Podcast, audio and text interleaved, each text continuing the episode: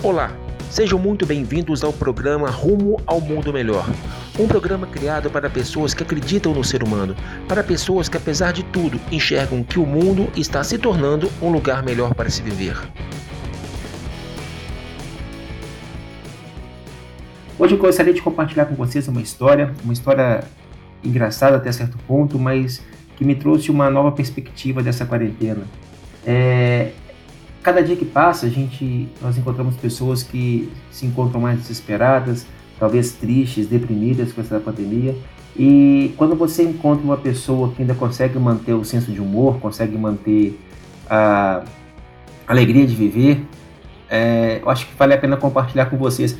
Então, eu vou pedir permissão para vocês para que eu possa ler uma mensagem que eu recebi de um parceiro comercial. Nós estávamos conversando, já tinha um tempo que a gente não conversava e perguntei aí como é que você está, como é que você está passando pela pandemia. Olha a resposta que ele, que ele me passou. Ele disse assim: Sim, aqui estamos todos muito bem. Essa quarentena está sendo extraordinária. Eu não sabia que tinha talento para pedagogo. Descobri que sou um excelente cozinheiro e até estou escrevendo um livro sobre como arrumar a casa sem gastar muito produto de limpeza. A parte profissional está mais parada, mas tudo bem. O que importa é o crescimento. Você sabe que eu descobri com essa pandemia? Descobri que tem um casal de filhos, sim, sim, e que um deles já sabe ler e que a outra é excelente em matemática. Ou seja, está tudo uma maravilha. E com você? Olha que sensacional essa resposta.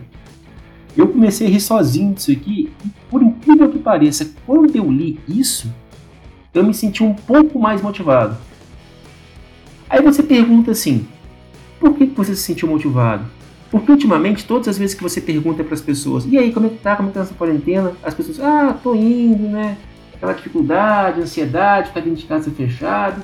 E de repente, quando você pergunta para uma pessoa como tá indo e ela diz desse jeito, essa quarentena está sendo extraordinária, percebe que aqui ele falou das dificuldades que ele está tendo, das descobertas, do aproveitamento, falou que a parte, que a parte profissional dele está parada, como a da maioria das pessoas, mas mesmo assim ele não perde esperança.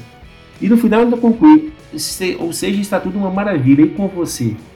Como é que eu vou responder uma, uma pergunta dessa sem ser otimista, pelo menos no mesmo nível que ele?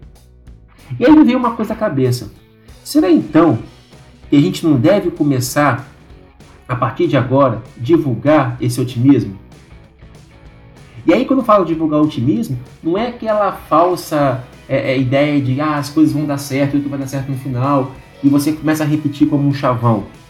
Mas eu tô falando assim, esse otimismo de você ver a situação como realmente uma oportunidade e vivenciar essa oportunidade dentro de você. Para mim, isso foi sensacional e me deu uma grande lição agora.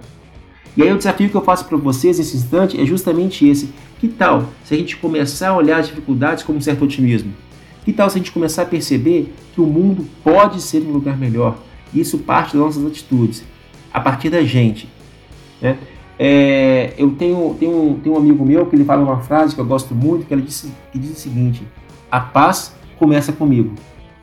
O futuro começa comigo, das minhas decisões, da forma como eu encaro o mundo, da forma como eu vejo ou como, é, ou como eu percebo os problemas que chegam até mim. É muito comum que durante o processo de desenvolvimento humano, desenvolvimento de inteligência emocional, a gente aprenda algo sobre agradecimento. Ah, você tem que ser grato. E as pessoas, não, eu sou muito grato. Eu sou grato a Deus pela minha casa, sou grato a Deus pelo, pelo meu carro, pelo meu emprego, pela minha família. E aí existe até um exercício que as pessoas fazem é o seguinte: olha, tenta imaginar que tudo que você não agradecer hoje, você vai amanhecer sem amanhã.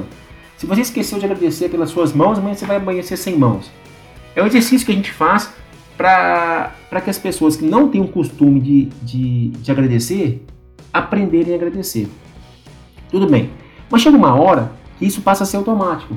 Ah, agradeço pela minha casa, agradeço, agradeço pelo meu carro, agradeço pela minha cama, pelo banho que eu tomo, pelo alimento, e você vai agradecendo, agradecendo, agradecendo, agradecendo.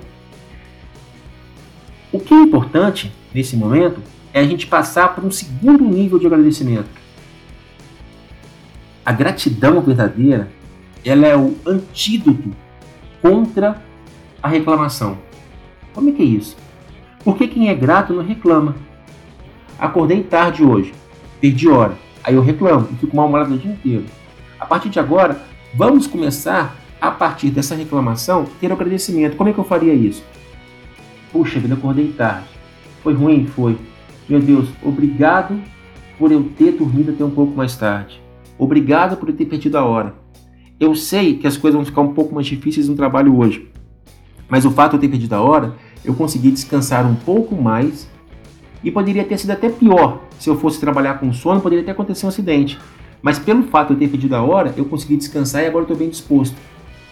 Quando você começa a trabalhar com a gratidão baseado nas coisas que você reclama, você começa a perceber que você não reclama mais. Então, pessoal, é isso aí. É, rumo ao mundo melhor e a gente se vê nos próximos episódios. Abraço!